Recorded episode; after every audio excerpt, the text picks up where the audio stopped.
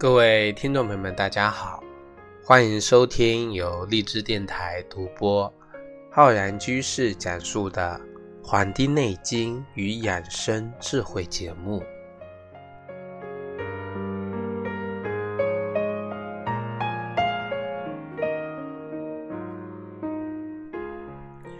这期节目呢，要跟各位听众朋友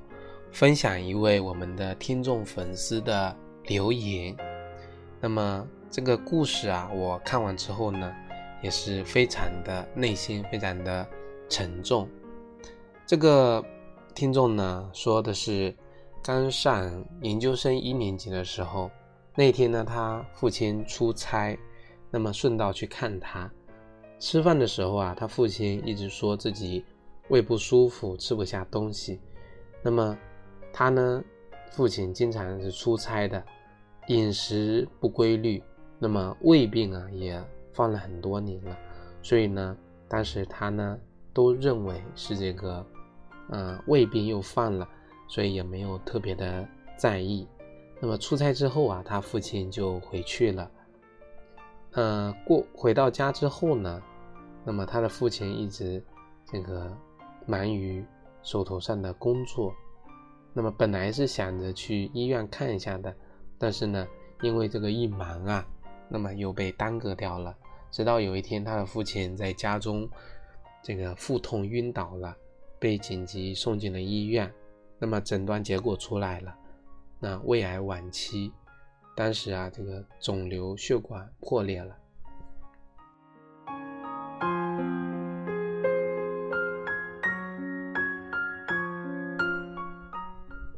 他当时跟我说的时候是说，一直认为他父亲呢只是像胃溃疡啊，或者是浅表性胃炎这么一个情况，没想到已经严重到胃癌晚期这样的一个严重地步了。那么他呢就咨询了自己身边学医的朋友，那些学医的医生告诉他说，说这个胃部啊，如果出现大面积的溃疡，发展到一定程度呢。就是胃癌，那么他也跟我说，他说从来没有想过这个胃癌呢会离自己这么近，才上营医，那么瞬间就觉得人生啊失去了方向，一片的灰暗。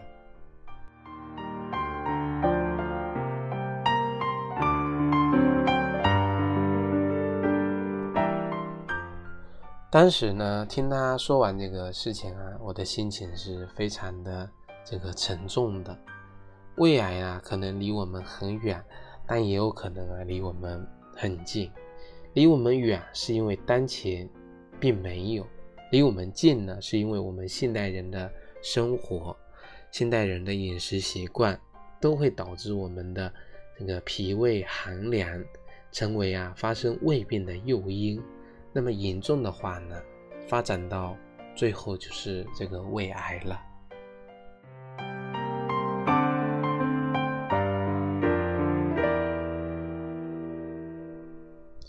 各位听众朋友们，你们知道吗？其实像这个胃癌啊，它离我们并不遥远。我们看一个这个报告吧，在二零一七年，国家癌症中心呢，它公布了这个《中国胃癌流行医学现状》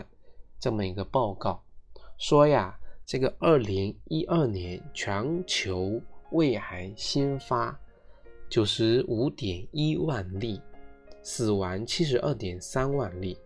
这其中呢，中国的发病和死亡的例数呢，它占到了全球的将近一半。在农村地区，像这个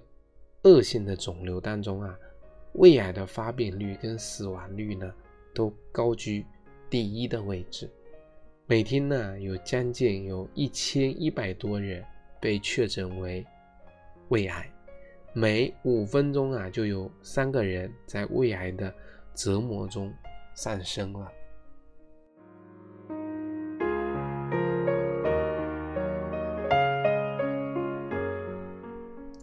我国的这个胃癌发病率啊，死亡率是那么的高。那么在我们的生活中有哪些不良的习惯会导致我们脾胃受伤呢？其实像这样的，呃，讲脾胃受伤的这个节目啊，我们之前也做过好多期了。比如说，有的人熬夜，我们人体啊白天的活动，它会消耗大量的能量，那么到了晚上，那就是要通过我们休息来减少消耗，从而达到恢复我们元气的这么一个作用。那么如果这个时候还不睡，身体呢，为了满足夜间活动的需要，能量呢就会继续的调动，那么它就会抽掉我们的胃气。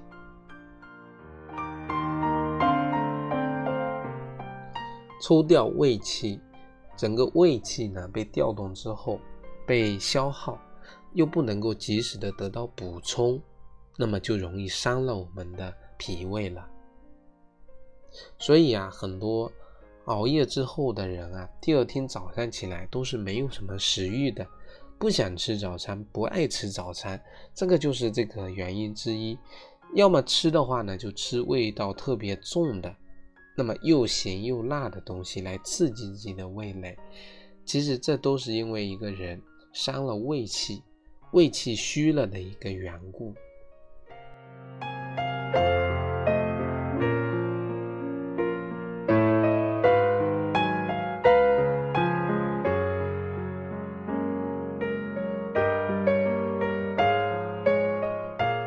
这是第一个，第二个呢，就是很多人啊喜欢吃一些寒凉的食物。现在很多人吃冷饮，来杯冷饮呢，就觉得能够冰爽一整天。也有的人觉得水果营养丰富，特别一些喜欢啊漂亮的女性听众朋友们呢，为了这个减肥，几乎呢就是把水果当饭吃。而我们的这个胃呢，就相当是。打个比喻，相当是一口大锅，里面的温度啊高达四十多度，这样子呢才能够把我们吃进去的食物啊煮熟煮烂，这个呢就是叫我们中医叫腐熟水谷，水谷。那么那些寒凉的东西一旦进入我们的胃里啊，就当相当于说我们的锅里呢本来是煮着沸水的，突然呢倒进了一杯凉水。想让这个锅内的水重新给沸腾起来，那么就只有两个办法，一个呢就是加大火力，加大火力让火呀烧得更旺一些，或者第二种方法就是等更长的时间让它延长加热时间，自己恢复过来。那么这个啊，无论是加大火力还是延长加热，这些都会消耗我们身体的能量。消耗这个能量就是我们宝贵的胃气，因为如此呢，我们很多人经常消耗了大量胃气之后，我们脾胃这口大锅呀，慢慢的就凉下来了，并且呢，长期的处于一种虚寒的状态。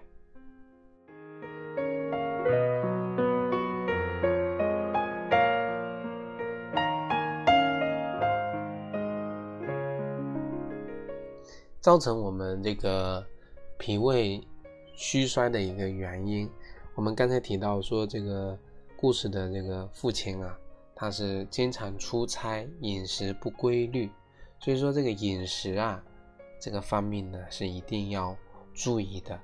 那么经常出差，你看像工作一忙，事情就耽误了。这个我们很多人工作压力大，高度的紧张，那么。很多人遇到事情就紧张，这些呢，因为压力过大，我们的肌肉呢就会不由自主的变得非常的紧绷，甚至呢僵硬。这些呀都是因为需要更多的气血被抽掉，去满足我们大脑的需求，来保持我们大脑的一个清醒。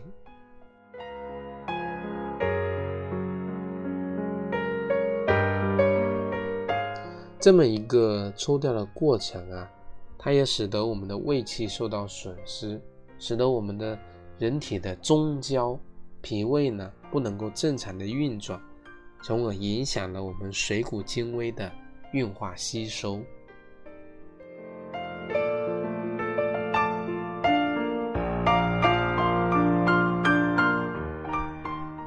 长期以往呢，保持这样的一种生活方式，慢慢的，我们很多人的胃啊就会出现问题了，会出现这个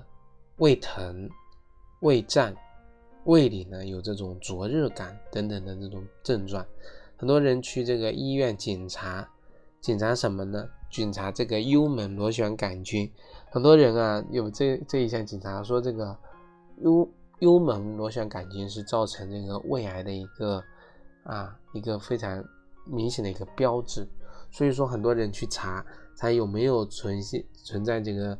幽门螺旋杆菌呈这个阳性，有没有胃溃疡，有没有胃炎，久而久之啊，再一查就会查出自己这个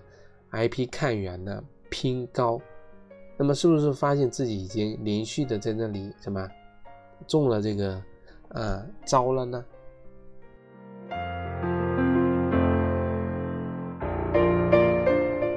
发现有这些问题，不是我们的目的，我们的目的是发现问题之后啊，去解决它。所以说，我们就要跟大家来讲一讲，如何帮助我们人体啊，保卫气、存精液。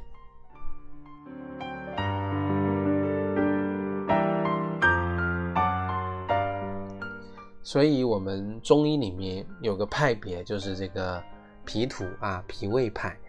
就是说呀，要从调理我们的胃气、保护我们脾胃的这个角度来出发。因为呢，这个派别认为，我们的脾胃是我们的后天之本，是我们的生化之源，它是维持我们身体能量的一个来源。要想养好我们的脾胃。首先呢，就要注意我们平时的饮食生活规律，那个一日三餐一定是按日按时啊适量的来食用，避免啊什么暴饮暴食，哪怕很多美食当前呢，也不能够这个屈服了。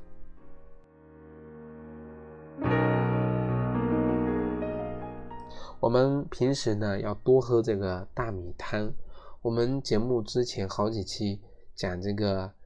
一碗米汤胜似一碗人参汤这样的一个内容，大家呢可以收听一下之前我讲过的。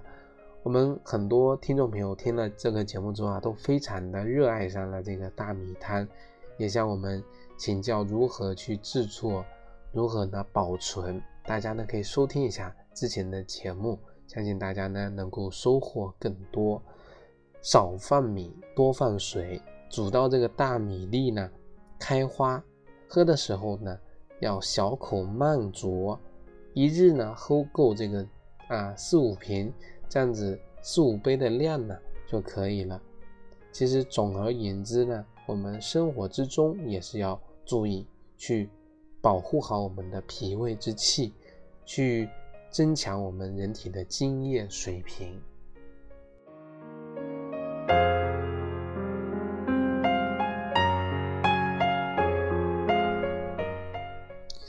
除了我们生活中一日三餐的按时啊，这个适量之外呢，一个良好的生活习惯之外呢，治疗我们很多人胃病呢，其实还有个非常厉害的，就是通过我们中药的一个调理。如果说有的人啊，这个胃疼的时候还伴有这种灼热感，有泛酸这么一个情况，说明这个人啊。他胃里呢，胃中有这个虚热啊，有热，也是我们现在西医讲的什么？你这个人有炎症啊，有炎症，这个时候呢，就可以考虑用我们的这个这个中医的煎方。那么今天呢，跟大家推荐的是我们的中药的半夏泻心汤，半夏泻心汤。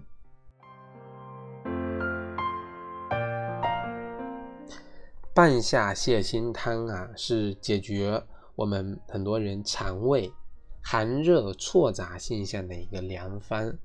同时呢，对解决像这个我们刚才讲到的幽门螺旋杆菌呈阳性、十二指肠的溃疡呢，也有非常好的调理的效果。我们半夏泻心汤，它的原方是这样子的：半夏呢，半斤，黄陈、干姜、炙甘草、人参各三两，黄连一两，大枣十二枚。考虑到我们现在的用量呢，这个用到的是这个姜半夏十五克，黄陈十五克，黄连五克，干姜十五克，红参十克，炙甘草十克，大枣四枚，黑附子五克。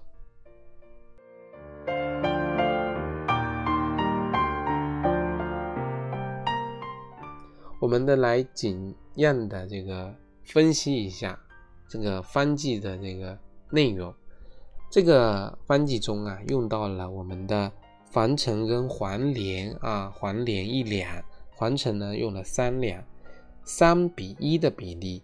那么它呢是侧重啊清理我们胃中的虚热啊，它们都是一个比较苦寒的药物，来清虚热的。同时呢。胃气呀是要下降，作为一个顺的。那么半夏呢，可以帮助我们，因为这个方子的君药就是这个半夏嘛，半夏泻心汤，半夏是主药，那么它起到的是一个帮助我们降胃气的这么一个作用。胃气就相当于是我们的土地一样，中央脾土，我们空气中上升为天，泥土下降为地。土地厚实，所以说地气已降，只有把地降下来了，把这个胃降下来了，那么才是顺的啊！不要说这个它是一个要上升的过程，只有把胃气降下来了，才能够帮助我们调理脾胃。我们的半夏呢，起到的就是降胃气的作用。像这个红参里面用到的这个红参啊。是之前是人参啊，红参呢，它侧重于把我们外围的这个血呢收回我们的肠胃，它是可以帮助我们啊清理胃中的虚热，把虚热给带走。那么胃中虚热，它的根源在于什么呢？呃，在于我们凝滞所导致的。很多人这个瘀滞了之后呢。也会出现热症，所以用到了这个干姜，干姜起到了是一个温中破寒的这么一个效果。那么最后用到的大枣啊，实际呢其实就是养胃的这么一个目的。这个方子呢也是比较简单，但是呢却是比较非常的啊奥有精妙之处所在的啊。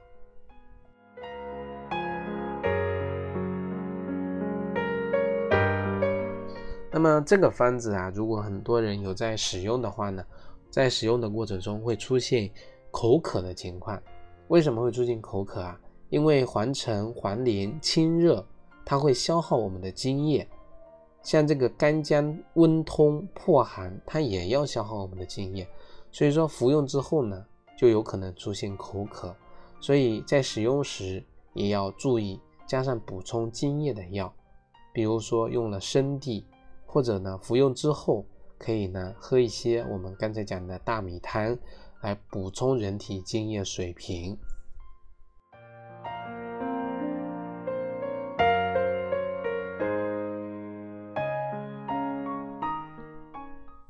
我们今天的节目呢，分享了这个听众的故事，其实是想告诉各位听众朋友啊，我们的疾病。防治呢，它是从每一天生活的细节中做起的。如果不注重这些细节，因为我们讲细节之处有魔鬼，不注重这些细节，疾病呢就会在瞬间击倒我们，或者在我们一不留神的其过程中啊，把我们给击倒了，都不给我们的时间做出反应。爱惜自己的身体，是对自己的负责，也是对自己。家人的负责，学习中医，守护家人健康，是我们可以选择的一条路。所以，要想了解更多关于我们中医知识的话呢，关注我们《黄帝内经与养生智慧》的节目电台，或者关注我们《黄帝内经与养生智慧》的微信公众号、养生交流群。我们的新浪微博也每天更新中医知识。如果想学习更多系统性的中医基础理论的话呢，可以关注我们网易云课堂开播的中医基础理论和中医诊断学的课程。非常感谢大家的收听，咱们下期再会。